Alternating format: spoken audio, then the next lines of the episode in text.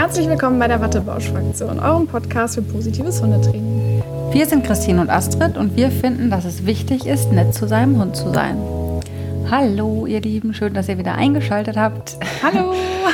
Wir haben heute wieder ein Wattebausch-Verhör für euch. Das häuft sich in letzter Zeit, aber die sind ja auch immer sehr, sehr spannend. Deswegen freuen wir uns sehr. Und zwar haben uns ja relativ viele äh, Fragen zum Thema Hundetrainerausbildung erreicht und äh, ihr hattet Interesse an einer Folge dazu geäußert. Und ähm, Christine und ich haben ja unsere Ausbildung bei der ATN, also bei der Akademie für Tier-Naturheilkunde, absolviert. Und deswegen freuen wir uns ganz besonders, dass wir heute jemanden direkt von der ATN für ein Interview für euch gewinnen konnten und ihr quasi so direkt äh, aus dem Headquarter raus die Informationen bekommt zur Hundetrainerausbildung. Genau. Und zwar ist das die liebe Annabel Steiger, ähm, ja. die genau. Ich hätte jetzt gerade Servus zu euch gesagt. Nein, ich habe das gehört, dass du Servus gesagt hast. Alles gut. Und zwar ist Annabelle, die hat ja, ihr habt sie gerade schon einmal gehört, ähm, Studienleiterin bei der ATN ähm, und ist verantwortlich für die Lehrgangskonzeption und die Lehrgangsentwicklung. Herzlich willkommen, Annabelle. Schön, dass du da bist. Wie geht's dir denn so? Einen wunderschönen guten Abend. Ja, ganz wunderprächtig geht's mir, ehrlich gesagt. Ähm, ich freue mich sehr, dass wir ähm, einen netten Podcast machen können und dass wir einfach uns ein bisschen über die Themen unterhalten können, die euch interessieren. Also insofern ganz hervorragend. Das freut uns natürlich. Genau, wir nehmen nämlich immer abends auf. Es ist schon dunkel draußen. Ja, das ist auch keine Kunst, oder? Ab fünf ist es inzwischen ja schon wieder zappenduster, zumindest hier ja. im Süden. Ja, ja bei uns auch. Bei uns ja. auch. ähm, Genau, also wir haben so ein bisschen unser Interview mal gegliedert in äh, Fragen, die jetzt angehende Schülerinnen und Schüler oder einfach grundsätzlich interessierte Hörer ähm, gestellt haben. Damit würden wir jetzt gleich mal starten. Und später kommen wir dann noch zu äh, Schülern, die tatsächlich schon an der ATN studieren, die dann ganz konkrete Fragen noch haben. Ähm, deswegen jetzt erstmal so ein bisschen Grundsätzliches äh, zum Thema ATN. Ganz allgemein, was ist die ATN? Oder die ATM, da gibt's ja auch zwei unterschiedliche Begrifflichkeiten, die man vielleicht nochmal erklären könnte. Und was für Lehrgänge kann man bei euch machen?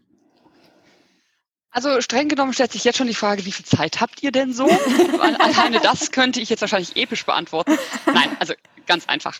Ähm, es gibt zwei verschiedene Schulen. Das eine ist die ATN wie Nordpol und das andere ist die ATM wie Martha am Ende.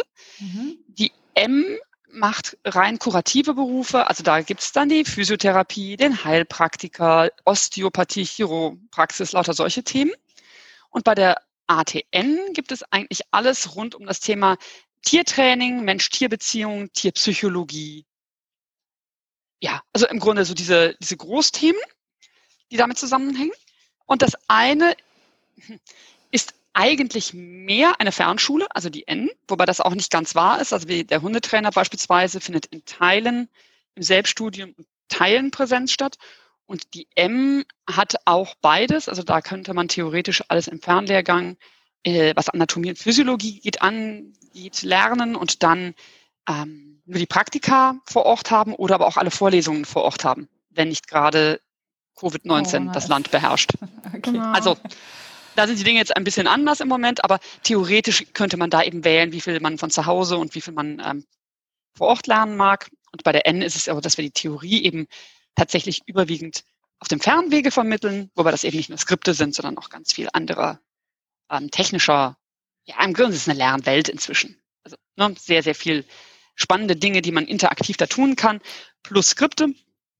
Und bei der M ist es tatsächlich eben entweder Vorlesungen in Live oder ähm, teils fern und teilpräsent. Genau.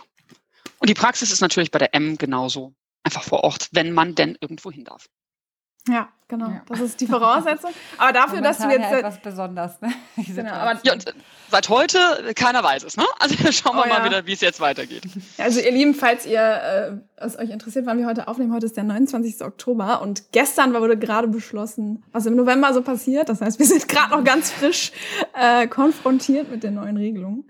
Ähm, aber dazu kommen wir gleich auch noch mal was das angeht oder was die ATN da in diesem Bereich tut. Aber dafür, dass du das jetzt äh, sehr auch sehr ausführlich hast ausschmücken können, hast du dich super kurz gehalten auf jeden Fall. Also ich, könnt, ich könnte äh, beliebig viel ergänzen sagen. Ähm, also tatsächlich, was vielleicht spannender ist, weil wir uns ja eigentlich über einen Hundetrainer unterhalten und deswegen mag ich lieber ein bisschen mehr über die N erzählen eigentlich, ähm, ist es so, dass wir uns im Grunde zwei verschiedene Dinge sehr auf die Fahne geschrieben haben. Ähm, Im Fokus eigentlich aller unserer Ausbildung steht heutzutage die Mensch-Tier-Beziehung. Und das bedeutet, dass wir entweder uns sehr genau das Tier anschauen, also dessen Bedürfnisse, äh, genauso aber auch seine Persönlichkeiten, seine Befindlichkeiten, seine Emotionen. Wir arbeiten da sehr eng mit einer ganzen Forschergruppe zusammen von verschiedenen Universitäten, die uns da auch mit Skripten ähm, ausstatten und uns da auch viele Vorträge und Seminare zu halten und so. Also dass wir tatsächlich das Tier als Individuum und nicht mehr der Hund an sich, da macht mhm. man mal, ne, sondern wirklich das Individuum anzugucken und eben auf das Individuum abgestellt entscheiden zu können, okay, was geht denn für dich Hund, was geht denn für dich Pferd, was geht denn für dich Katze, was geht in deinem Lebensumfeld, so das als einen großen Schwerpunkt zu sehen. Und auf der anderen Seite eben auch den Menschen als das Normative zu sehen, denn alle Tiere leben nun mal in unserer Welt, wenn wir ganz ehrlich sind. Und wir bestimmen fast alles, was das Leben der Hunde angeht oder der Katzen oder der Pferde was sie fressen, wann sie raus dürfen, was sie machen dürfen, welche Hobbys sie haben dürfen, ob sie sich vermehren dürfen oder nicht. Also am Ende sind wir ja die ökologische Nische, in der die Hunde heute leben. Und das heißt, auch die muss man näher angucken, weil wenn man ein guter Trainer sein will, muss man eben beide Seiten verstehen und dann versuchen, einen Konsens zu finden, der beiden einigermaßen ein gutes Zusammenleben ermöglicht. Das wäre also das, was wir tatsächlich im Schwerpunkt sind. Und dann haben wir eben ergänzend uns ein bisschen die kurativen Dinge auf die Fahne geschrieben, also tiergestützte Arbeit, Assistenzhundetraining, Erlebnispädagogik. Diese Dinge, wo also Tiere für Menschen eingesetzt werden. Und das ist immer sehr kritisch, muss man ehrlich sagen, weil diese Mittel zum Zweckkiste ist so ein bisschen kompliziert. Das kann man heutzutage eigentlich ethisch gar nicht mehr vertreten. Wenn man aber über die Choice-Based Training-Philosophie nachdenkt und sich über ein gutes Matching Gedanken macht und Mensch und Tier eben tatsächlich nicht einfach zusammenwürfelt, weil da ein Bedarf besteht, sondern man die wirklich individuell auswählt, so dass sie zusammen wirklich matchen, dann kann es eine Bereicherung für beide sein. Und dann kann sowas auch heutzutage in der Tat eine sehr fruchtbare Ding, ein sehr fruchtbares Ding, sowohl für das Tier als auch für den Menschen sein. Naja, und dann haben wir viel verhaltensmedizinische Themen natürlich, weil wo so viele unterschiedliche Spezies zusammenleben und so viele von diesen Spezies auf einem Fleck zusammenleben, gibt es eben auch leider ganz häufig Anpassungsschwierigkeiten. Mhm. Dies Leben dann sowohl für das Tier als auch für den Menschen oder auch für das Mensch-Hund-Gespann schier unmöglich werden lassen. Und wie geht man dann damit um und was tut man, wenn dann da Krankheiten oder Verhaltensstörungen auftreten? Das ist dann so der, der letzte große Punkt, den wir haben. Naja, und dann der Anschluss an die Martha wäre dann beispielsweise mit dem Sporthundetraining, wo es dann eben auch darum geht, kann man heutzutage Hundesport überhaupt noch adäquat machen? Und wenn ja, auf was müsste man da nun wieder achten, abgesehen von den Fähigkeiten des Hundes? Geht es dann auch natürlich viel um Anatomie, Sprungtechnik, Leistungsphysiologie. Was darf ich überhaupt verlangen? Überfordere ich? Fördere ich? Was passiert hier? Ne, macht das alles so Sinn? Und dasselbe haben wir jetzt auch noch mit dem Tiertrainer, wenn man so möchte. Also einem Lehrgang, der sich eigentlich mehr an, an professionell gehaltene Tierparks richtet, ähm, aber auch eben um, um Heilpraktiker für Psychotherapie, die tiergestützt arbeiten und so etwas, wo es dann nochmal so um ganz andere Tierarten und um die ähm, naja, Tiergerechtheit auch dann wieder im Umgang mit dem Tier geht. Und eben auch ganz häufig die Frage, kann man sowas heute noch? Und wenn ja, unter welchen Bedingungen? Und unter welchen eben unter Umständen noch einfach nicht. Das ist Musik in unseren Ohren, Annabelle, wirklich. Freut mich. du glaubst es nicht. Nein, ich finde das sehr spannend, was du erzählst, wirklich. Also äh, super, super interessant, ähm, eure Herangehensweise, was das angeht. Das ist ja auch unter anderem der Grund, wieso wir sehr froh sind, dass wir bei euch die Ausbildung gemacht haben. Ähm, wo wir jetzt wieder quasi die Überleitung zum Hundetrainer hätten. Das heißt, genau. auf den wir heute dann genauer eingehen möchten. Ähm, wie sieht das denn da aus? Also, was kannst du uns genaueres zu der Ausbildung sagen? Wie ist die so aufgebaut und was erwartet einen denn da, wenn man sich da jetzt anmelden würde? Oder wenn man ja bei euch quasi anfängt zu studieren? Ich nenne das immer studieren. ja, das ist tatsächlich ein bisschen schwierig, weil ein richtiges Studium dürfen wir ja gar nicht sagen, genau, weil ja, dann müsste es an einer Hochschule sein. Allerdings studieren darfst du im Sprachgebrauch ja alles. Du darfst ja auch eine Speisekarte studieren. Also insofern, da steht dir ja völlig frei. Politisch korrekt.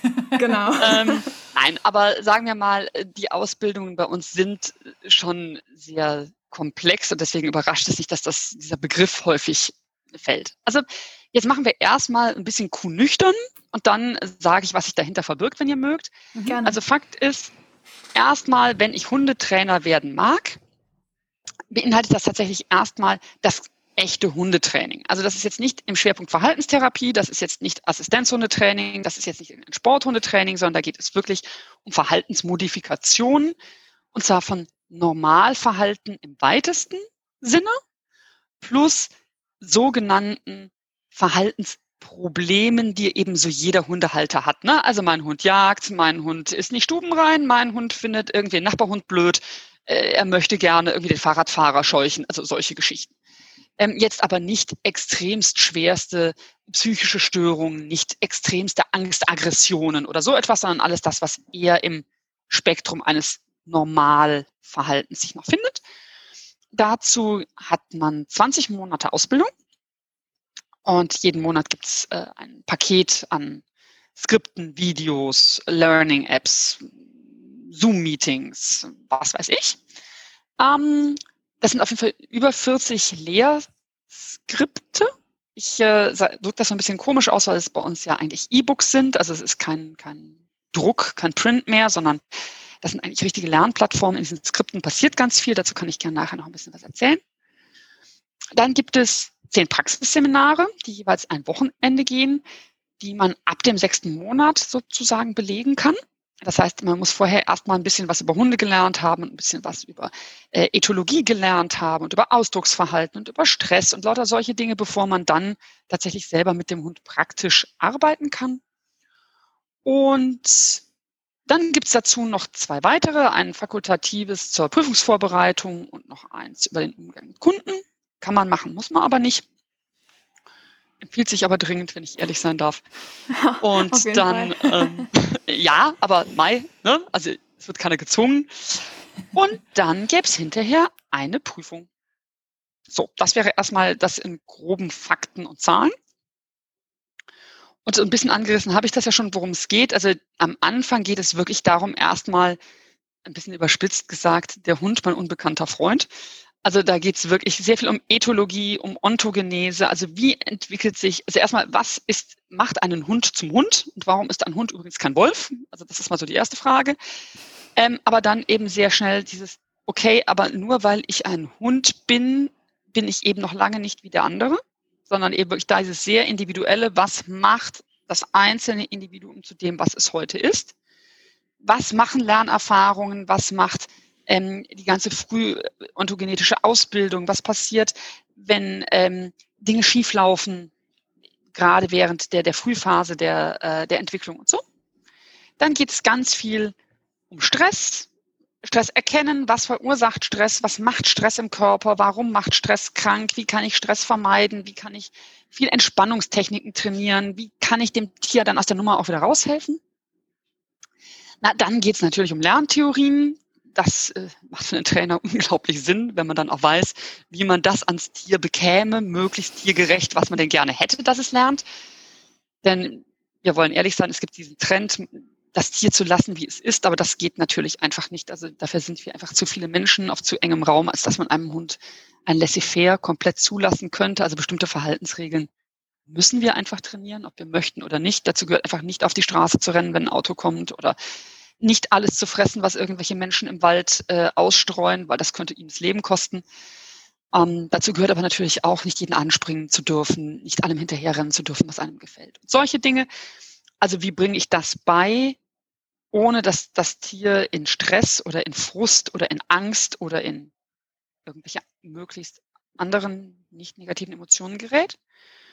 Und dann geht's ganz viel ums praktische Tun. Dann geht es eben darum, wirklich, wie mache ich das in konkreten Situationen, ähm, zu Hause, unterwegs mit dem Hund, im Begegnungsverkehr, wenn eben doch mal so ein bisschen äh, grundaggressive Stimmungen in Bezug auf Futter oder Spielzeug da sind, was mache ich denn dann? Naja, und dann geht es viel auch um Erste Hilfe, um Rassekunde, um Genetik, um äh, Arbeit in Gruppen, wie berate ich meine Kunden gut, wie gehe ich damit um, wenn mein Kunde ein bisschen spezieller ist und eher so aus der Ja-Aber-Ecke kommt und nicht nur alles weiß, sondern bei Tante Google auch noch alles besser gelernt hat und so. ne? Also wie, wie gehe ich damit um? Was mache ich dann da? Ähm, wie bin ich da professionell? Das sind so die großen, großen Themen, würde ich sagen, die in den Skripten vorkommen. Und dann das alles eben tatsächlich zehn Wochenenden lang ganz konkret mit dem eigenen Hund und mit Kundenhunden der, der Hundeschulen, wo das dann stattfindet, oder der, der Einrichtungen, der Dozenten, oder das findet ja an sehr unterschiedlichen Orten statt, so dass man eben sowohl ein bisschen mehr über sich und seine eigenen Qualifikationen erarbeiten kann mit dem eigenen Hund, aber eben auch viel mit fremden, Anführungsstrichen fremden Kunden dann arbeitet, die eben aber noch relativ nett sind am Anfang, weil sie eben wissen, dass sie noch mit Menschen in Ausbildung zu tun haben und da nicht ganz so grätig vielleicht reagieren, wie das dann später mal passieren kann, wenn es dann der Realkunde unter Umständen ist und man einen Fehler macht. Also insofern, das ist so das softe Lernen. Und ähm, was ansonsten unsere Lernplattform angeht, ist es so, dass man also diese klar Lehrskripte hat, die sehr, sehr viele Videos enthalten. In jedem Skript ist ein Tutor tätig, also ein Mensch, der auf alle Fragen antwortet, wenn man inhaltlich was nicht versteht, wenn was unklar ist, wenn man Rückfragen zu etwas hat, wenn man irgendwo was anders gelesen hat, eine andere Philosophie schon vielleicht kennengelernt hat und das jetzt gerade nicht so unter einen Hut kriegt und so. Da gibt es einen Bereich, in dem man da einfach öffentlich Fragen stellen kann, sodass alle mitlesen können und mitlernen und mitdiskutieren können. Dann gibt es dazu aber eben auch regelmäßig Zoom-Meetings, wo man sich eben austauscht, die zum Teil vorbereitet sind, zum Teil aber auch manchmal Fragerunden sein können zu einem speziellen Thema, wenn da eben ein Thema sehr hoch poppt, keine Ahnung, Balljunkie zum Beispiel. Was mache ich damit? Und Hilfe, ich habe auch einen und hm, ich habe mal gehört, aber ist das denn so?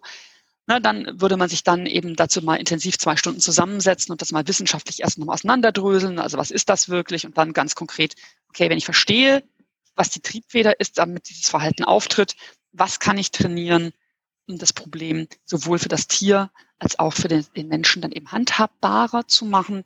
Wie schaffe ich es, dass da vielleicht ein bisschen weniger übersteigerte Motivation dahinter steckt oder gar Aggression oder Angst oder Ressourcenverteidigung oder was dann alles so an denkbaren Themen aufkommen kann. Ja, und dann gibt es einen Haufen Learning-Apps, mit denen dann das Wissen immer wieder auch skriptübergreifend nochmal überprüft werden kann, wo man sich selber einfach überprüfen kann, wo man sich auch wieder austauschen kann. Es gibt Lerngruppen. Also so ziemlich eine bunte, runde Lernwelt um Theorie und Praxis und vor allem immer den Transfer aus der Theorie in die Praxis. Das ist so das, was uns eigentlich das Wichtigste ist, weil Lerntheorie näherbeten kann fast jeder, aber ist dann in der Sekunde konkret am Hund und am Klienten anwenden. Das ist das, was am schwierigsten ist. Das können wir Sowohl in der Argumentation als auch im praktischen Tun tatsächlich. Nickend hier auch zustimmen, dass das, so, dass das teilweise die schwerste Transferleistung in der Ausbildung dann teilweise als Schüler auch war. Und ja. man, aber ähm, der eine oder andere denkt jetzt vielleicht so, boah, wow, das ist ja schon echt reichlich und ist es auch. Also ja. wenn, du hast ja jetzt mal schon so über die Fachbereiche hinweg ein bisschen was erzählt, also einfach von der Thematik her, die da vermittelt wird, aber auch von dem, was ihr anbietet an äh, ja, Tools, sage ich mal, mit denen man äh, lernen kann, weil es ist ja auch eine Form des Fernstudiums, wo ich ja. irgendwo connecten muss mit den Leuten. Ne? Also super spannend. Ich glaube, wir können auch beide sagen, dass wir das äh, auch gut genutzt haben und dass man sich gut aufgehoben gefühlt hat und am Anfang auch vielleicht dachte so, wow, wie viel ja. ist das jetzt? Also ne, so an allem. So hatte ich mir das nicht vorgestellt. ja. Ich wollte doch nur Hunde trainieren. Ja, genau. genau. Und äh, trotzdem aber man es wirklich ja dann zu schätzen weiß und jeden Tag mehr zu schätzen weiß und immer mehr Aha-Effekte einfach hat. Und äh, also uns ging es auf jeden Fall so, wir haben ja beide vorher ein anderes Studium gemacht. Man freut sich wirklich auf die Skripte oder E-Books, die da kommen. Ja, man anders als irgendwie bei anderen äh, Themen, weil es wirklich, Freut wirklich Mehrwert hat und Spaß macht, die zu lesen auch. Und ähm, genau, das einfach vielleicht nochmal so von uns. Aber das ist ja wirklich, wirklich viel, was ihr da anbietet, tatsächlich auch. Ähm, wir sind sehr ehrgeizig, wenn ich das sagen darf. Es ist uns wirklich wichtig, dass einfach verstanden, dass erst die Theorie verstanden ist, weil ja. ohne Theorie geht's nicht. Ja. Also, ne, also aus dem, rein aus dem Bauch raus macht man intuitiv vielleicht manches richtig. Aber erst wenn man wirklich Ausdrucksverhalten lesen kann, erst wenn man wirklich versteht, was emotional dahinter dann auch passiert, weil jeder, jeder mimische Ausdruck hat ja zuvor eine Emotion schon im, im Körper ähm, als, als Start gehabt sozusagen. Also das heißt, es kommt ja immer erst die Emotion und dann kommt das Ausdrucksverhalten. Und nur wenn ich das wirklich verstanden habe und wirklich lesen kann, kann ich dann adäquat trainieren. Deswegen muss man am Anfang leider echt durch ein bisschen Theorie durch, damit man dann als Trainer auch wirklich tiergerecht arbeiten kann und eben nicht so, naja, ne, mit dem großen Streukreis, Pi mal Daumen, versucht, was okay zu machen, aber eben am Ende das einzelne Individuum vielleicht doch wieder nicht respektieren kann. Absolut, unterschreibe ich dir hier. So. Jo, ich auch. ähm, zu den Fachbereichen noch mal ganz kurz. Du hattest ja schon mal so einiges angerissen. Ist da irgendwas, was du noch ergänzend sagen willst oder haben wir da eigentlich alles soweit, dass wir vielleicht noch mal kurz so einen Überblick äh, so geben, was genau wird alles angeschnitten in den Fachbereichen?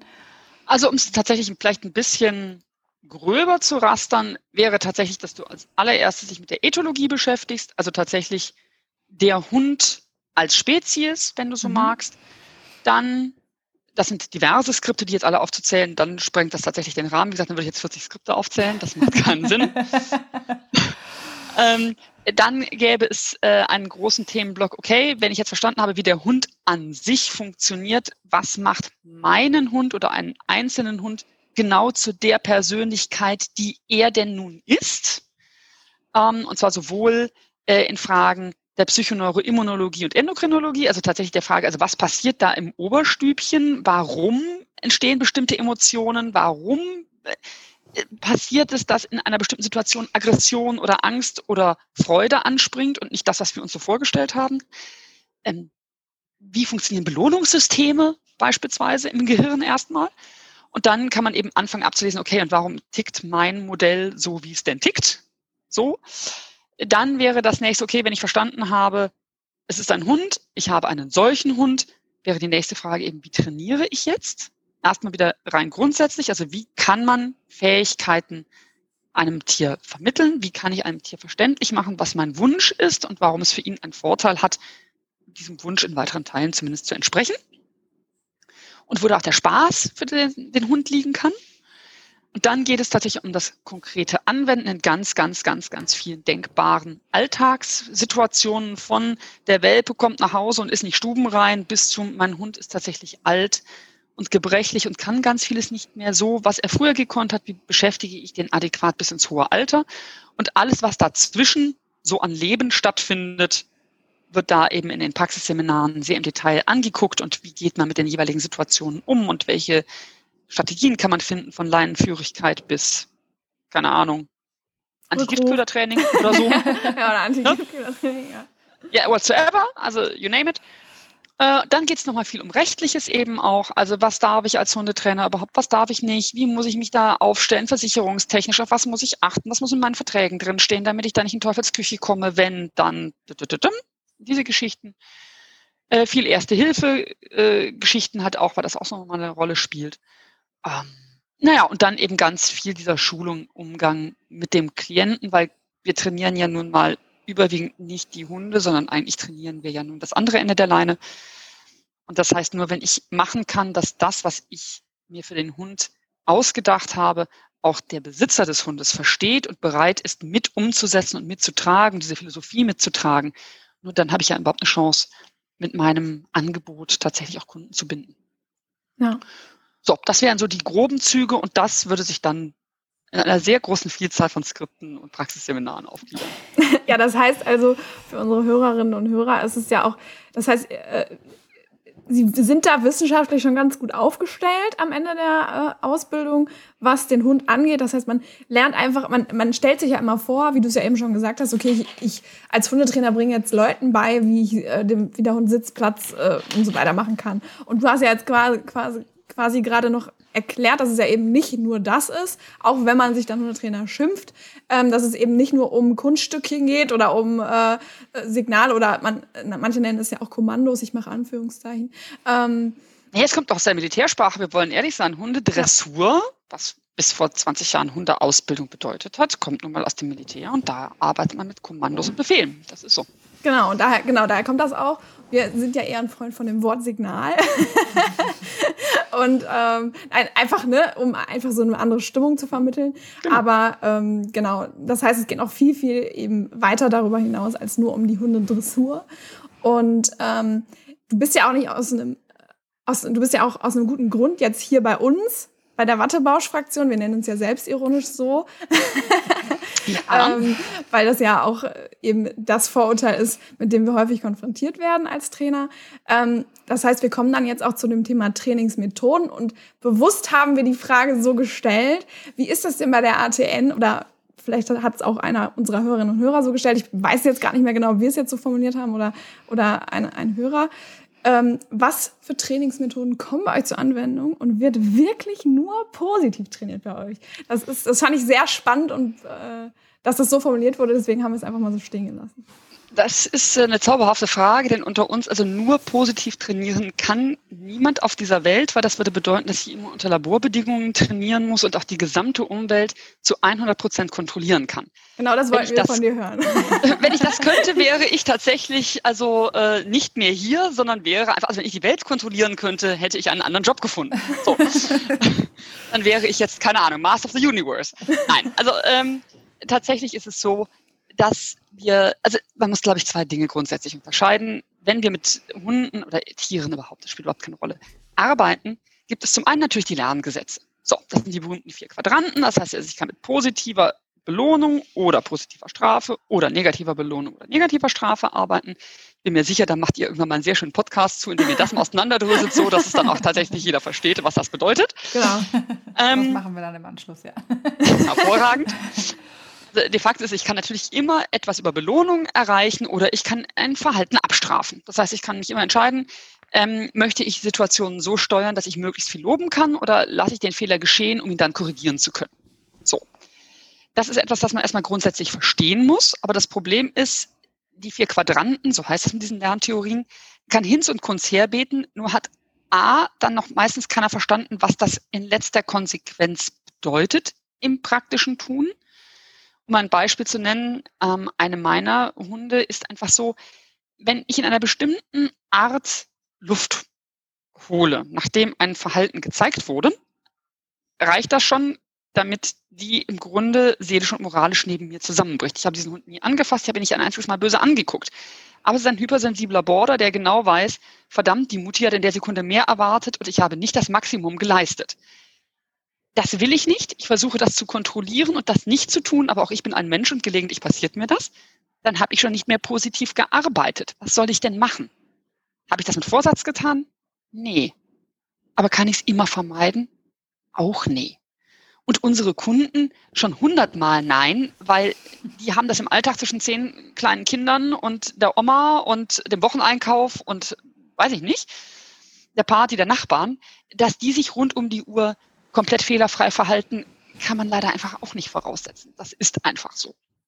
So, das heißt, ich muss neben diesen vier Quadranten vor allen Dingen verinnerlichen, wie lese ich mein Tier richtig? Wie kann ich die Bedürfnisse des Individuums, das ich vor mir habe, bestmöglich decken? Manche, ich meine, wie wir alle verschiedene Temperamente haben, eben auch Hunde unterschiedliche Temperamente. Ihr Vollbruder, also der von meiner Hündin, dem ist das völlig wurscht, wie ich atme. Das interessiert den mal gerade überhaupt nicht. Ähm, aber für sie ist das einfach ein Thema und das muss ich wissen und damit muss ich umgehen und darauf muss ich mich einstellen. Wir bei der ATN ziehen es vor, wann immer es geht, vor allen Dingen darauf abzuheben, zu sagen, wir trainieren gewaltfrei. Das ist mal das, was mhm. kriegsentscheidend ist. Also, es gibt keine körperliche Züchtigung, es gibt keine Dinge dieser Art. Das findet einfach ersatzlos nicht statt. Es gibt eine Million Wege, Hunde zu trainieren, die komplett auf Gewalt verzichten. So. Das ist mal sicher. Wir stehen aber für Methodenvielfalt, weil tatsächlich man als Hundetrainer, wenn man eine Ausbildung macht, mit sehr unterschiedlichen Kunden zusammenkommt, die sehr unterschiedliche Ansprüche haben. Und das heißt, man muss einfach ein gewisses Werkzeug zur Verfügung haben. Im Rahmen der positiv arbeitenden Trainingstechniken gibt es aber auch ein großes Spektrum an Möglichkeiten und die sollte man einfach kennen, um für sich selber die wählen zu können, die man wählen will. Wenn man mich persönlich fragt, arbeite ich nur über Choice-Based Training tatsächlich. Heißt, ähm, also eine Philosophie, die eigentlich aus dem äh, Zootiertraining ursprünglich mal gekommen ist und tatsächlich ganz viel damit zu tun hat, dass ich die Tiere überhaupt nicht zu irgendetwas nötige und immer erst eine Kooperation abfrage und dann eben gucke, wie weit kann das Tier mit mir arbeiten, wozu ist es gerade imstande. Das hat übrigens nichts mit laissez-faire zu tun, dass wir uns richtig verstehen, sondern es hat einfach nur was damit zu tun, wirklich sich auf das Individuum hochspezifisch einzustellen. Aber das ist meine persönliche Philosophie. Das ist auch etwas, was wir mit der ATN unterrichten. Aber da finden sich auch ein Haufen andere positive Techniken, ähm, unterschiedlichster anderer Couleur, unterschiedlichster Ausbildungsrichtlinien. Ähm, wir sind ganz große Fans davon zu sagen, okay, wenn ich das einzelne Tier mir anschaue, was ist eine echte Belohnung, was ist keine echte Belohnung, für was bist du bereit zu arbeiten. Und dann versuchen wir das den Schülern eben in diesen vielen Praxisseminaren so konkret wie möglich beizubringen und eben auch zu zeigen, pass auf, ganz häufig ist es beispielsweise Entspannung, die den Schlüssel zum Erfolg bringt, weil es geht gar nicht so sehr, ob du über eine positive oder negative Belohnung arbeitest und so weiter. Das ist gar nicht unbedingt das Entscheidende, sondern die Frage ist doch, wie entspannt kann man miteinander umgehen? als Mensch und als Tier, wie gut kann sich das Tier auf die Situation einlassen, wie gut kann es zuhören. Je mehr ich das habe, desto wahrscheinlicher kann ich die Umgebung mitbestimmen, desto wahrscheinlicher kann ich die Trainingssituation so optimal gestalten, wie es denn gerade so geht. So. Und kann dann eben tatsächlich ähm, wirklich gewaltfrei trainieren und so positiv wie eben irgendwie möglich und mit so wenig Abbruchssignalen wie irgend möglich. Trotzdem wird auch das natürlich in der Ausbildung besprochen, denn man muss verstehen, was ein solches Abbruchssignal im Kopf des Hundes macht. Also was passiert dann? Denn Training hat immer was mit Emotionen zu tun. Wir trainieren im Grunde auf Basis von Emotionen und wenn ich negative Emotionen setze oder wenn ich Angst erzeuge oder wenn ich Furcht, Stress erzeuge, brauche ich mich nicht wundern, wenn mein Trainingsergebnis auch entsprechend ausfällt. Also wird das alles sehr wohl besprochen, weil man die Konsequenzen seines Handelns einfach immer verstehen muss. Aber wir bevorzugen selbstverständlich oder wir unterrichten in der praktischen Anweisung oder Anwendung dann tatsächlich alles das, was in irgendeiner Form ähm, pro-positiv ist. Also das heißt, lieber Umwelt bestimmen und loben können, als Fehler geschehen lassen und dies zu korrigieren. Wenn man das vielleicht so beschreiben möchte. Ich denke, so kann man es ganz gut zusammenfassen, weil es ist ja einfach auch so, dass wir uns trainingstechnisch rein lerntheoretisch vielleicht gerade nicht mehr in der positiven Verstärkung befinden oder positiven Belohnung, aber dennoch geht es unserem Hund noch gut dabei oder wir tun alles, dass ähm, mit unserem Hund bedürfnisgerecht umgegangen wird. Und abgesehen davon ist es ja unheimlich wichtig auch zu wissen, genau wie du es gerade schon gesagt hast, was, äh, was es gibt und ähm, und warum man gegen etwas ist. Genau, warum Übrigens man auch. gegen etwas ist, weil sonst kann man sich ja gar nicht entscheiden, wenn man gar nicht weiß, was es gibt. ja, man kann auch nicht argumentieren im genau, Zweifelsfalle. Ja, ne? Also, ja. weil funktionieren tut ja ganz vieles. Mhm. Ja. Erstmal zumindest, also vordergründig. Ne? Absolut. Ne? Das heißt also, wenn man eben aus ethischen oder moralischen Gründen gegen etwas ist, sollte man das aber erklären können, warum genau man das eben nicht möchte und was da passiert. Und deswegen muss man diese Themen natürlich schon zumindestens in einem gewissen Rahmen theoretisch mal beleuchten, um einfach zu verstehen, warum klappt das und warum ist es eben trotzdem eigentlich kein gangbarer Weg. Ja, aber wir können definitiv bestätigen, dass in der Praxis äh, da alles positiv abläuft. Oder naja. wir, wir bleiben bei überwiegend positiv, so sagen, nennen wir es so. Naja, Erwartungshaltungen werden trotzdem nicht immer alle beim Hund erfüllt, nicht wahr? Also wenn Nein, wir rein positiv trainieren wollten, müsste ja jede Erwartung, die ein Hund hat, zu jedem Zeitpunkt auch immer erfüllt werden. Ansonsten hast du ja schon die ersten Anflüge von Frustration, wenn du so magst, und wärst ja schon wieder auf der negativen Seite. Genau. Und das, äh, also wie gesagt, Master of the Universe, schwierig. Also wir bemühen uns da alle drum, aber ja, wir sind so sehr bemüht, das so positiv wie möglich zu gestalten, sofern es das Leben als Mensch denn zulässt. Ja. Genau, das wollte ich bestätigen damit, weil zumindest äh, so wie wir es erlebt haben, auf jeden Fall. Ähm, und ich finde es schön, dass du dich so gewählt ausdrückst, aber da sieht man ja auch, wo dein Anspruch ist oder wo, wo euer Anspruch ist, wie vorsichtig du damit ausdrückst, weil du oder dir bewusst ist oder euch bewusst ist, ähm, dass eben 100% Gewährleistung nie möglich ist und ähm, wir einfach nicht in einem Labor leben. So, deswegen ist es, glaube ich, gut, dass man das so ausdrückt definitiv. Das ist ja auch eine wichtige Erkenntnis so für die angehenden äh, Trainer, dass man eben Umwelt halt auch nur bedingt bis gar nicht kontrollieren kann. Also so Rehe und im Wald lassen sich echt schlecht kontrollieren. Genau. Ich kann das versichern. Also das, das Bedürfnis ist, so. ist groß, da hinterher zu laufen und das können wir dann nicht erfüllen an der Stelle und dann ist man auch ja schon schnell Hündin. wieder oder großes so. Thema. Genau. Ne? So. Genau. Und äh, deswegen ist das, ist das ja wirklich wichtig, in welchem Bereich befinde ich mich gerade und was tue ich da gerade oder was, was empfindet mein Hund dabei. Und ich glaube, das, das macht ihr schon ganz gut. Das äh, haben wir ganz gut mitnehmen können. das freut mich sehr. Wir waren äh, tatsächlich also sehr bemüht, das immer so zu vermitteln, ja. Ja, das, stimmt wohl. das ist euch gelungen. ähm, und du hattest ja auch gerade gesprochen von Methodenvielfalt. Ich denke mal, die wird ja auch, es ist ja nicht so, dass ihr jetzt nur einen, ich weiß gar nicht, ob wir da nachher noch drauf kommen, aber nur einen Dozenten haben, der jetzt alles unterrichtet Nein. oder so, sondern es gibt ja massiv viele verschiedene Dozenten. Über 60. Über 60 sogar, genau. Also ich wusste gar nicht, dass es so viele sind. Und da hat man ja, natürlich... Nicht nur aus dem reinen Trainingsbereich, ne, sondern ah, tatsächlich okay. über alles. Also von der Ethologie bis äh, zum, zum praktischen Training sind es eben 60 unterschiedliche, die aber zusammen sprechen, die miteinander arbeiten, die miteinander an diesen Konzepten sitzen. Also das ist nicht die Idee eine von irgendjemandem von uns entsprungen, sondern tatsächlich die aktuelle Forschung und Wissenschaft zusammen mit den Leuten, die heute im Training auch wirklich wegweisend sind und dadurch kommt das eben zustande. Die, nicht alle erlebt man selber in der Ausbildung, manche sieht man halt auch nur im Video oder nur in einem Streaming, weil das ergibt sich nicht immer. Ne? Also die, das ist halt so, aber es ist ein sehr, sehr großes Team an Menschen, ähm, die da hinten dran stecken und da ihren Gehirnschmalz reinstecken und die sich auch gegenseitig korrigieren und aufpassen, dass da eben niemand in irgendeiner Richtung falsch davon galoppiert. Ein gegenseitiges Kontrollgremium sozusagen. ja, also tatsächlich, unsere ja. Dozenten treffen sich sehr, sehr regelmäßig und diskutieren bestimmte Themen, dann werden die Skripte darauf hingehend auch wieder angepasst. Ähm, die Inhalte von den Praxisseminaren werden tatsächlich von den Dozenten, die das Praxistraining machen, gemeinsam besprochen und bestimmt äh, zusammen mit den Studienleitern. Also das ist tatsächlich so, dass das ein dauernd sich veränderndes und sich auch dauernd korrigierendes Ding ist, sodass man einfach möglichst immer am Puls der Zeit ist und wissenschaftlich wie ethisch genau da ist, was heute eben State of Art ist. Ja.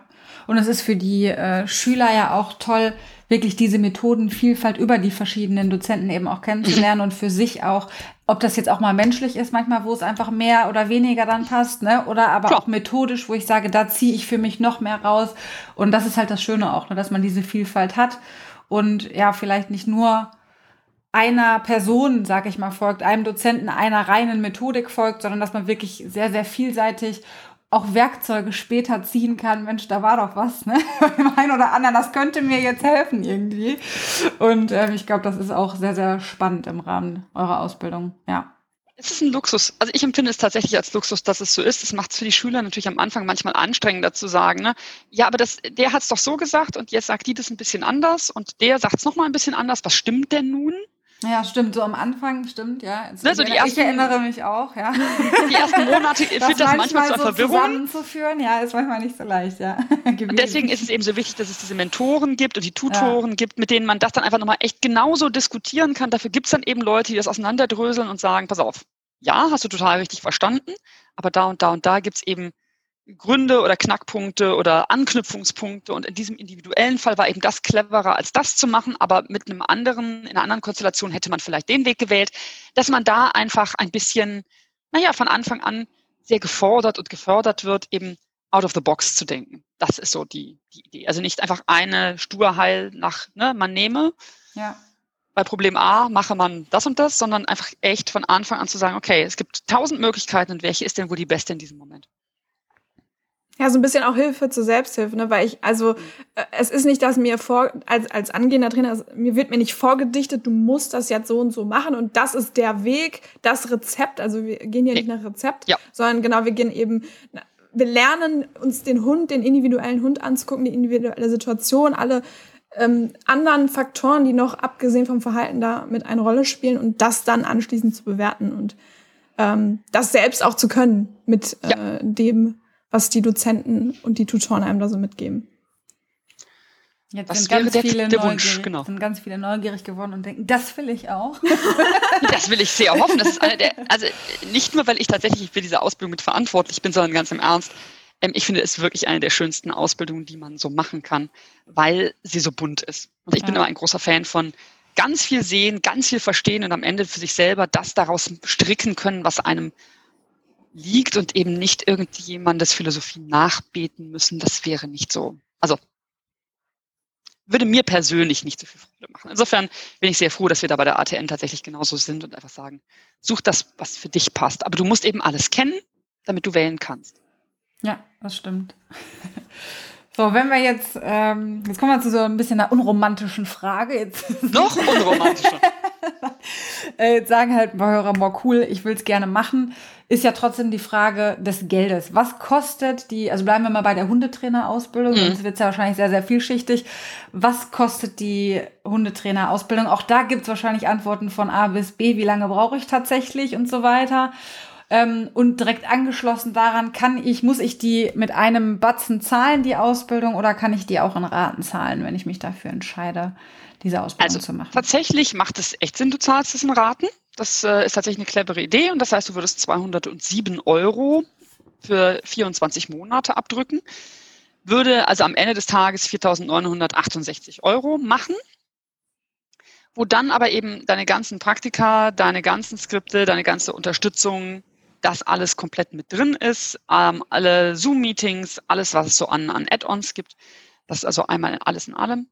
Ähm, aber ja, und es empfiehlt sich tatsächlich, äh, das in Raten zu machen, einfach weil, ja, also die wenigsten können das vermutlich so einfach aus dem Stand. Das ist ja einfach so. Ja. Wenn man es kann, sind- super, aber muss es. Man muss Ja, aber wenn man am Anfang seiner Karriere steht, ist es ja meistens nicht so ganz einfach. Ne? Genau. Also insofern macht das Sinn und 24 Monate ist auch eine lange Zeit. Also insofern macht das schon Sinn so.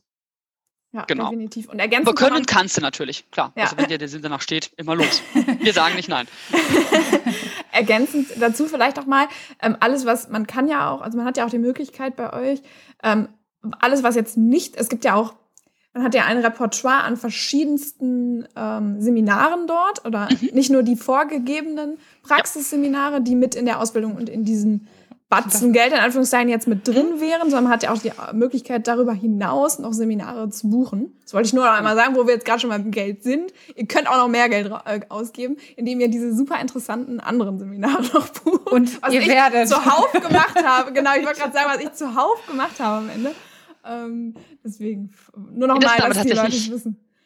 Das sind dann einfach Dinge, die noch ein bisschen neben der Ausbildung liegen. Also wenn du dich natürlich mit Anti-Jagd-Training dann nochmal intensiver beschäftigen möchtest oder mit Anti-Giftköder-Training nochmal intensiver beschäftigen möchtest oder ähm, wenn es dann im Speziellen um Nasenarbeitsthemen geht oder, oder, oder, oder Aggressionsverhalten.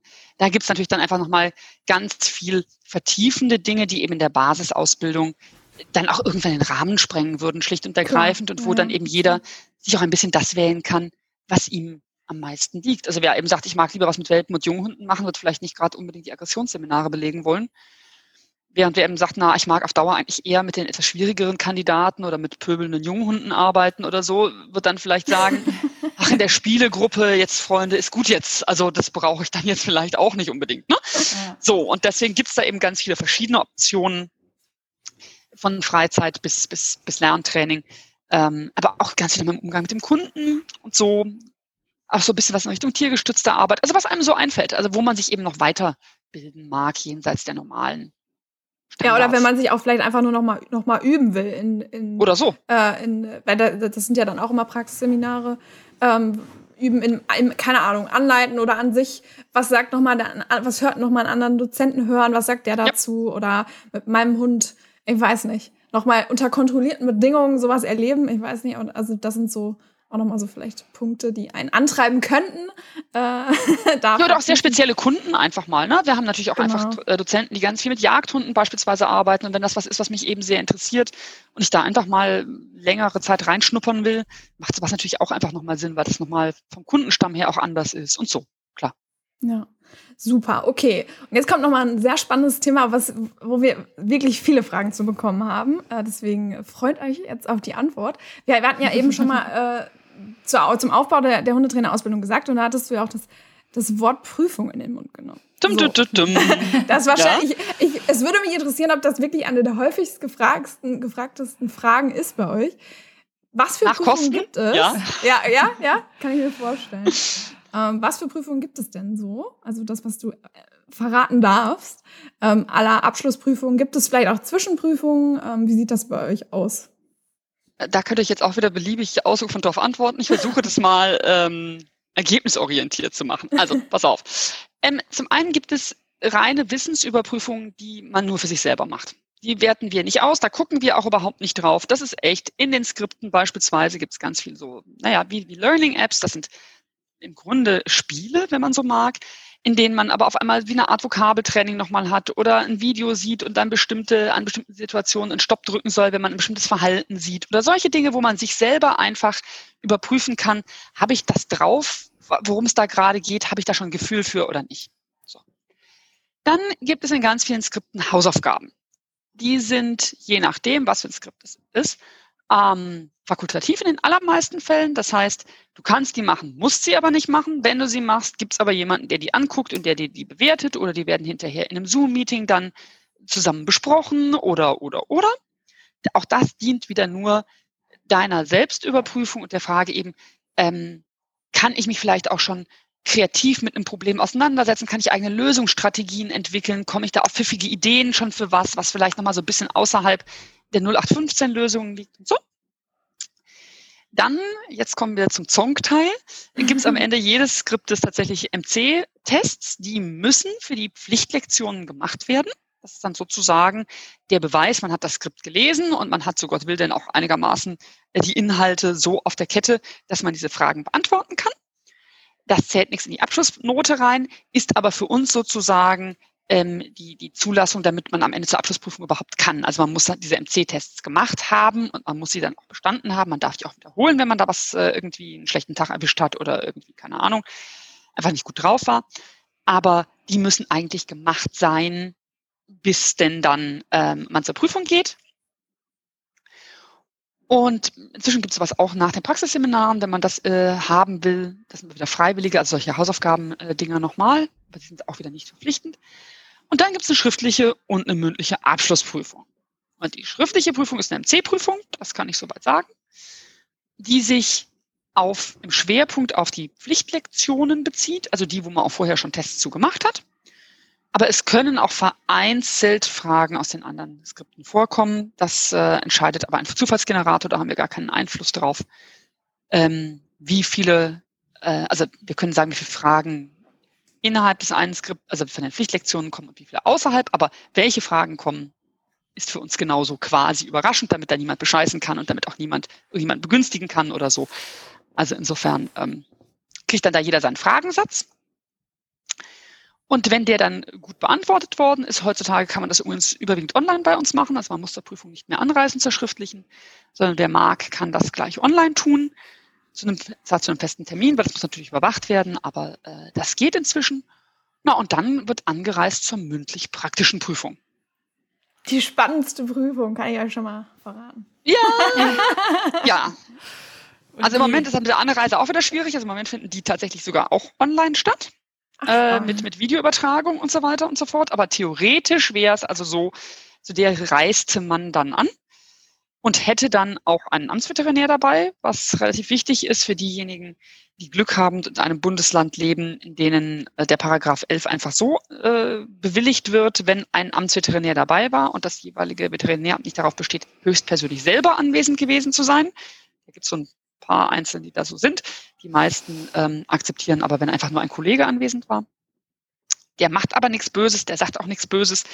Der sitzt normalerweise einfach nur da und achtet darauf, dass das alles tierschutzkonform abläuft und unterschreibt das dann, aber der stellt also keine geheimtischischen Fragen, auf die man nicht vorbereitet war oder so. Ähm, und dann besteht die praktische Prüfung in der Tat aus drei Übungen. Eine, die man sich selber wählen darf, das ist seine Lieblingsübung oder so, die gibt man an. Eine, die einem zehn Tage vorher mitgeteilt wird, auf die man sich also vorbereiten kann. Und eine, die spontan kommt, also das heißt, auf die man sich nicht vorbereiten hat können. Die wird dann auch schon vorher im mündlichen Teil schon mal angesprochen. Das ist dann schon auch Teil der Prüfung da. Dann kann man sich da schon mal mental noch mal so ein bisschen mit auseinandersetzen. Also man wird da nicht so ganz ins kalte Wasser geschmissen. Und dann äh, hat man ein Mensch-Hunde-Team und dann sollte man diese Übungen denen erklären und anleiten. So. Und damit man da möglichst viel richtig und möglichst wenig falsch macht, das ist in Abschlussprüfungen immer gern gesehen, ähm, empfiehlt es sich dann eben, dass man vorher echt nochmal zur Prüfungsvorbereitung im Seminar war und in diesem Seminar Erlerntes anwenden. Das sind die beiden kostenfreien Ergänzenden, die, von denen ich am Anfang gesprochen habe. Da kann man hingehen, muss man aber nicht. Aber besser ist, man geht.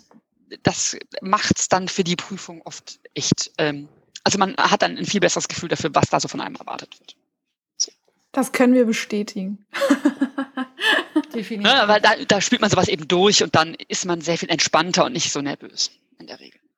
Absolut. Da hat man mal so eine Idee schon mal davon, was passiert da an so einem Tag, äh, was, wie kann ich mich da am besten nochmal drauf vorbereiten.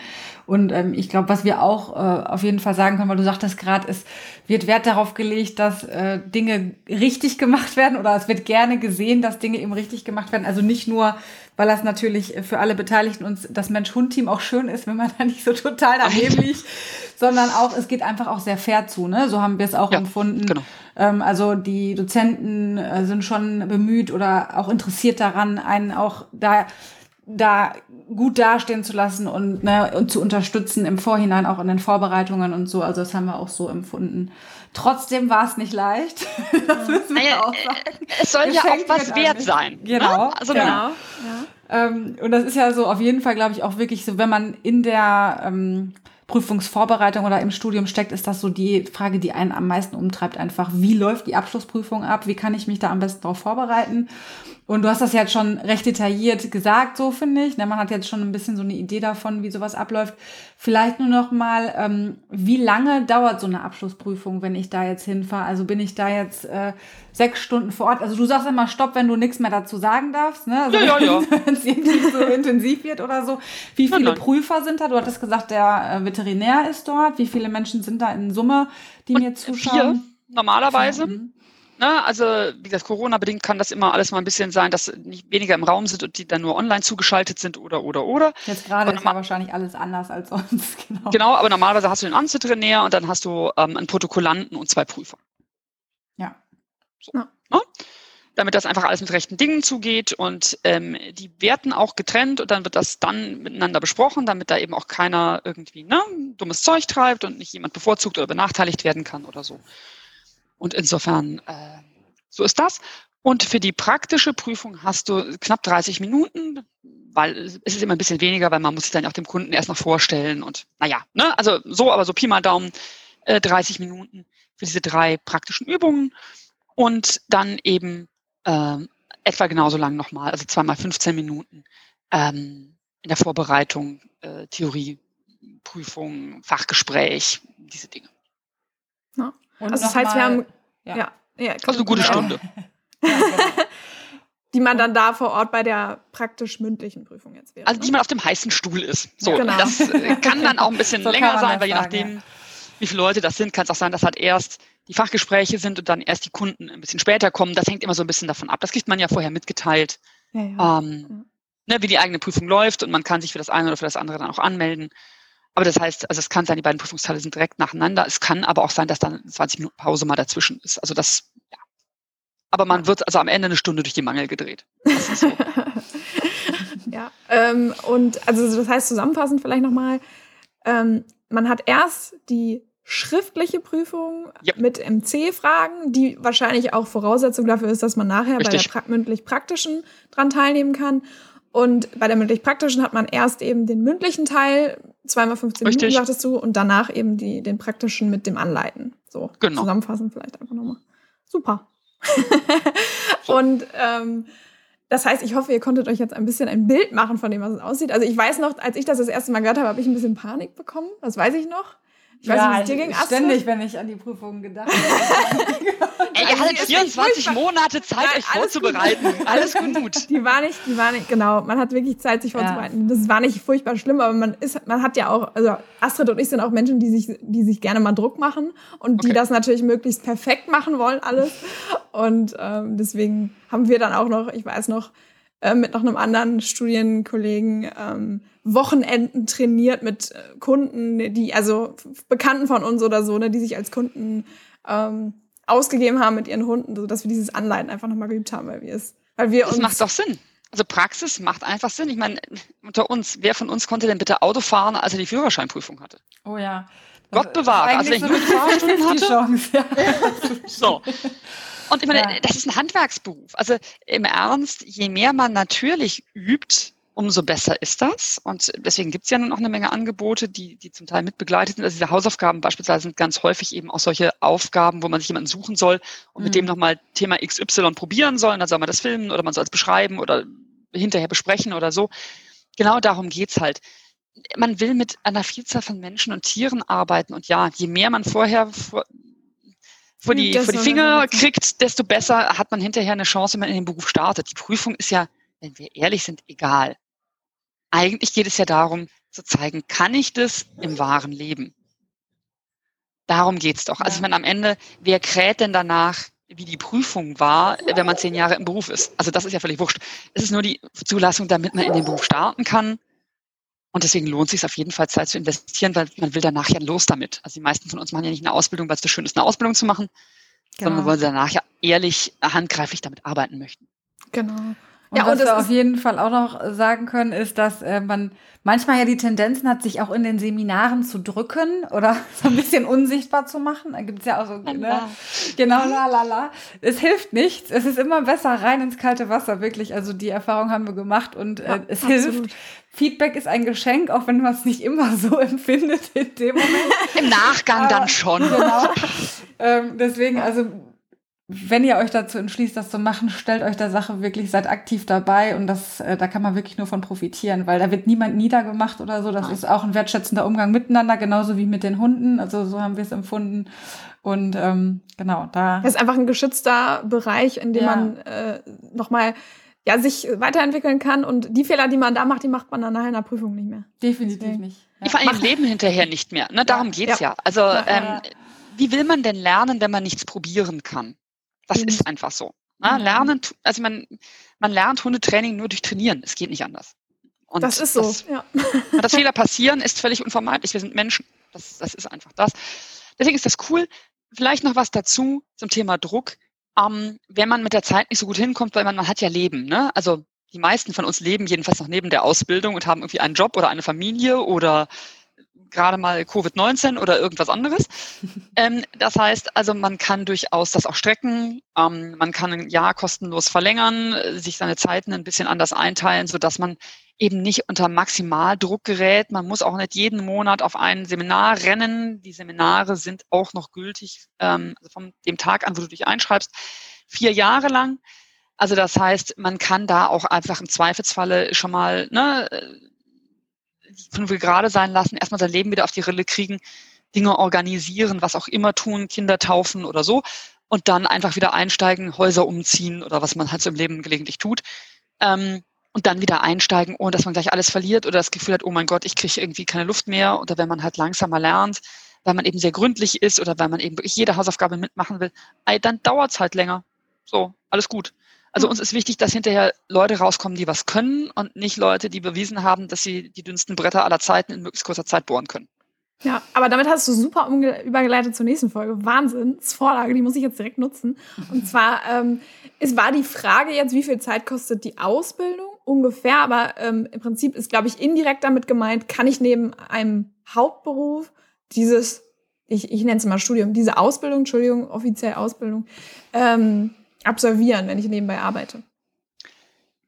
Äh, also das ist jetzt äh, meine Lieblingsantwort, das hängt davon ab. Also ja, also per Definition auf jeden Fall.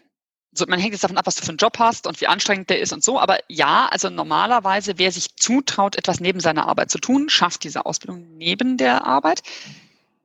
Wenn man das Thema eben gerne mag, wenn man das ergänzend als Belastung empfindet, schafft mhm. man es meistens nicht. Denn also man muss, denke ich, schon, naja, so zwölf Stunden die Woche rechnen.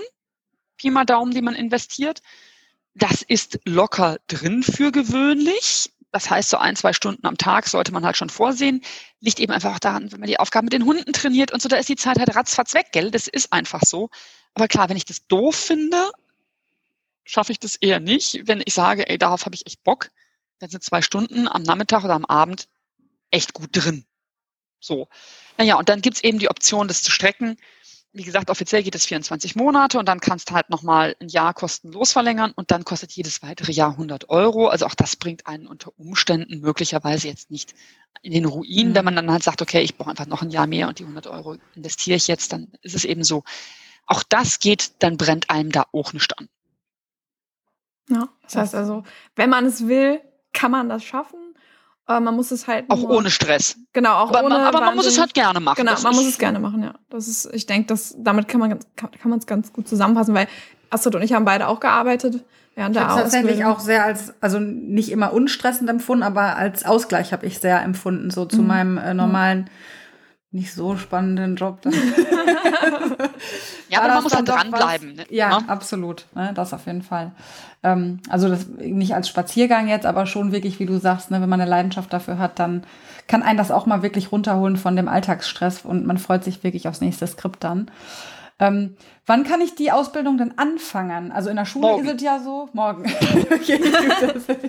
also jederzeit. Genau, also wann immer du feststellst, das ist einfach dein Weg, den du gehen willst und du hast dir die Unterlagen runtergeladen und dann kannst du dich anmelden und dann geht's in der Regel nach zwei, drei Tagen Bearbeitungszeit, das kann immer noch so sein, aber du kannst zu jedem Zeitpunkt einsteigen, das ist ein rollierendes System und das heißt, dann bekommst du dein erstes Skript und dann gibst du Gas und dann ist gut. Ja, ja super. Ähm, gut. Ja, und als nächstes wäre die Frage quasi, wie frei ist die Ausbildung gestaltbar? Wahrscheinlich ist damit auch gemeint, diese zwischen wenn ich jetzt zum Beispiel die Multiple Choice für das Skript machen muss, muss ich das zu einem bestimmten Termin oder kann ich das jederzeit machen? Ähm, kann ich mir das einteilen, wie ich mag? Hauptsächlich, ja. es sei denn, ich habe jetzt Seminare oder so, das ist wahrscheinlich die Frage, die damit gemeint ist, ja. Genau, also nein, du kannst dir das ziemlich flexibel einteilen. Du kannst auch erstmal alle Skripte lesen und dann alle MC-Tests auf einmal machen oder du kannst es on demand machen oder wie du willst. Sie müssen halt bis zu einer bestimmten Frist vor der Abschlussprüfung bewältigt sein und es empfiehlt sich dringend, diese nicht bis zuletzt auszuschöpfen, weil wenn man dann feststellt, man hat einen Haufen MC-Tests falsch, ist es vielleicht nicht clever zur Prüfung anzutreten. Also würde es sich schon an, das irgendwie im Laufenden immer mal zu machen. Also klar, konkret, es bietet sich natürlich an, du liest es und du machst den Test. So. Aber müssen, müssen musst du das überhaupt nicht. Plus, ähm, wie gesagt, du hast eben relativ viel Flexibilität in der Frage, wann gehe ich zum nächsten Seminar, wie viele Seminare mache ich auf einen Rutsch, äh, habe ich den Monat jetzt große Sommerferien mit den Kindern, habe überhaupt keine Zeit für irgendwas, weil ich irgendwie, keine Ahnung, auf Reisen bin, dann mache ich den Monat eben nichts und im nächsten Monat mache ich eben wieder ein bisschen mehr oder ich strecke dann die Zeit. Das ist flexibel. Das Einzige, was nicht flexibel ist, ist die Reihenfolge der Seminare, weil die logisch aufeinander aufbauen. Also das heißt, die Hundetrainer-Seminare müssen in der Reihenfolge besucht werden, wie sie quasi auf dem Plan stehen weil sonst versteht man tatsächlich einfach die Pointen nicht. Das, also es führt einfach zu nichts. Deswegen haben wir gesagt, nein, also die müssen in der Reihenfolge abgehalten werden oder besucht werden. Aber du bist auch da schon wieder frei zu sagen, an welchen Veranstaltungsort fahre ich, zu welchen Dozenten fahre ich, wie weit möchte ich unterwegs sein, wie hoch will ich die Schlagzahl haben, also eben jeden Monat oder strecke ich das mir oder was mache ich denn? Da bin ich wieder ziemlich frei. Ja, super. Nur Teil also, 1 muss vor Teil 2 gemacht werden. Da, das, das ist, klingt ist logisch, so. ja. Ein paar Regeln muss es geben. Genau. Ist, äh, ist so, ja, ja. Ja, wir haben jetzt schon äh, ein paar Fragen noch, die haben wir eigentlich schon beantwortet. Also was für Lehrmedien und Ansprechpartner gibt es? Da hattest du ja schon ein bisschen was zu gesagt. Und kann die Ausbildung verlängert werden? War ja auch ganz klares Ja, das geht. ähm, kann die denn auch vorzeitig abgebrochen werden. Also kann sie sicherlich, äh, ich sage jetzt, boah, das liegt mir gar nicht. Ne? Das, Na klar, dann kündigst du. Ganz klar, dann kündigst du und dann gelten die ganz normalen gesetzlichen Kündigungsfristen und dann ist das gut. Also das ist ganz normal wie jeder Vertrag, den du normalerweise kündigst.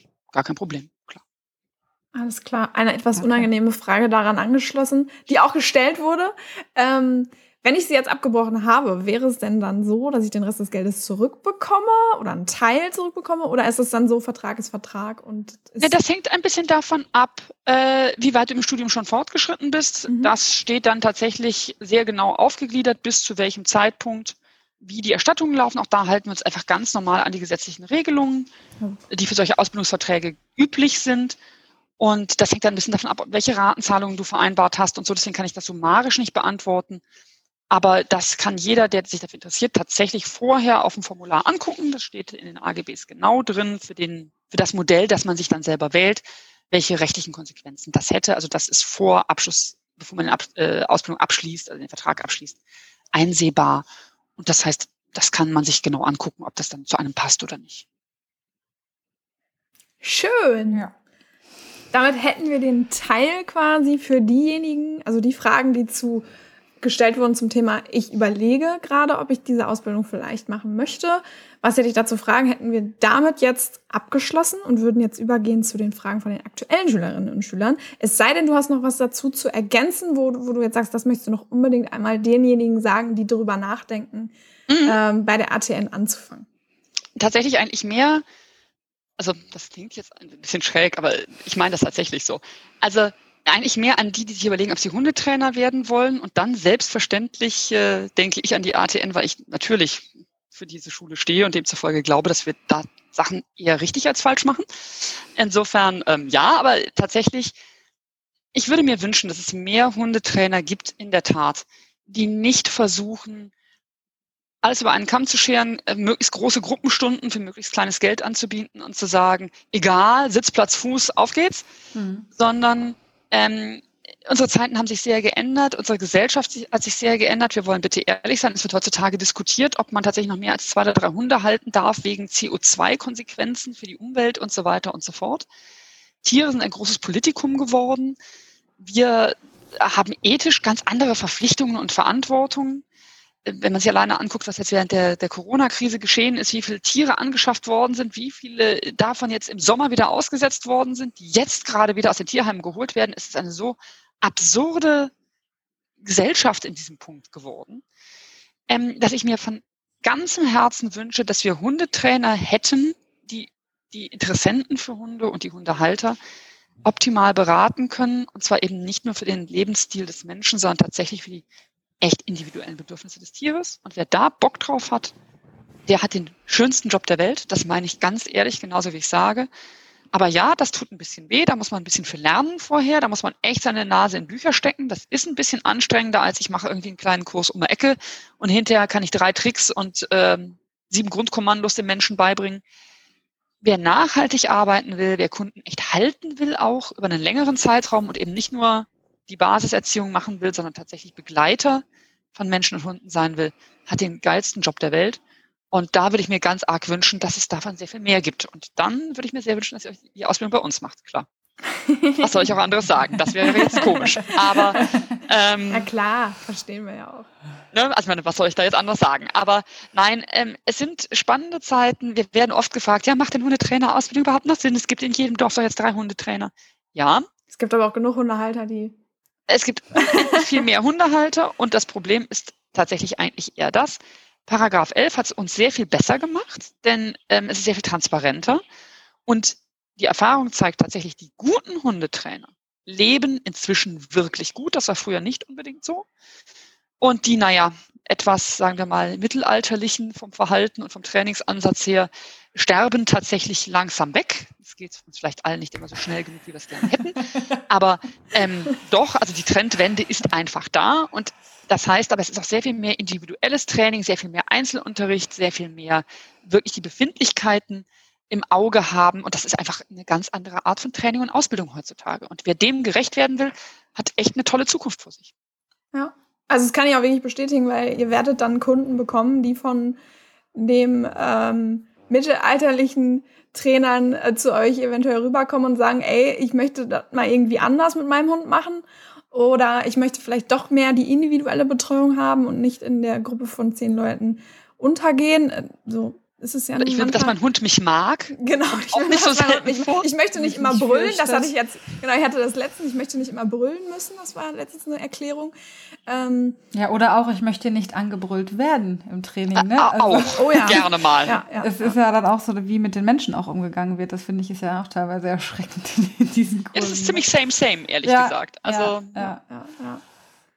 Das heißt, also insofern, das wäre meine Botschaft, tatsächlich, ja. ja. Also, das können wir wirklich äh, so weitergeben. Macht das, Leute, wenn ihr Lust drauf habt, äh, diesen Beruf auszuüben. Guckt euch die ATN an, schaut euch, also ich denke mal, es gibt jetzt im Interview hier wirklich viele Infos noch. Also gab es schon und wird es ja gleich noch geben. Ja. Und äh, sonst geht auf die Website, äh, fordert Infomaterial an und solche Sachen und dann tut es einfach.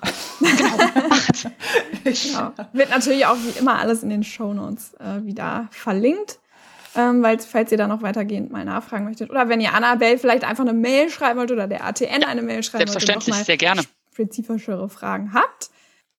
Hallo, ähm, wir sind gerade ein bisschen abgehakt. Hallo ist auch geil in dem Zusammenhang. Ja, hello. Hello, wir wollen nur Tschüss sagen. genau, genau. Ja, wundert euch nicht über den etwas harten Übergang jetzt. Wir, ähm, also wir sind jetzt noch zu zweit, Christine und ich. Und ähm, Genau, möchten uns verabschieden für diese Folge. Nein, wir haben uns spontan überlegt, äh, dass wir die, die Inhalte in zwei Teile teilen. und haben deshalb kein super professional Outro mehr für euch, sondern äh, ja, müssen das jetzt gerade mal improvisieren. Genau, der zweite Teil nochmal genauso lang. Wir wollten euch jetzt nicht mit zwei Stunden Interview zuballern direkt und dachten, wir teilen es einmal kurz auf. Alles klar, euch ein schönes Wochenende. Jo, ciao. Ciao.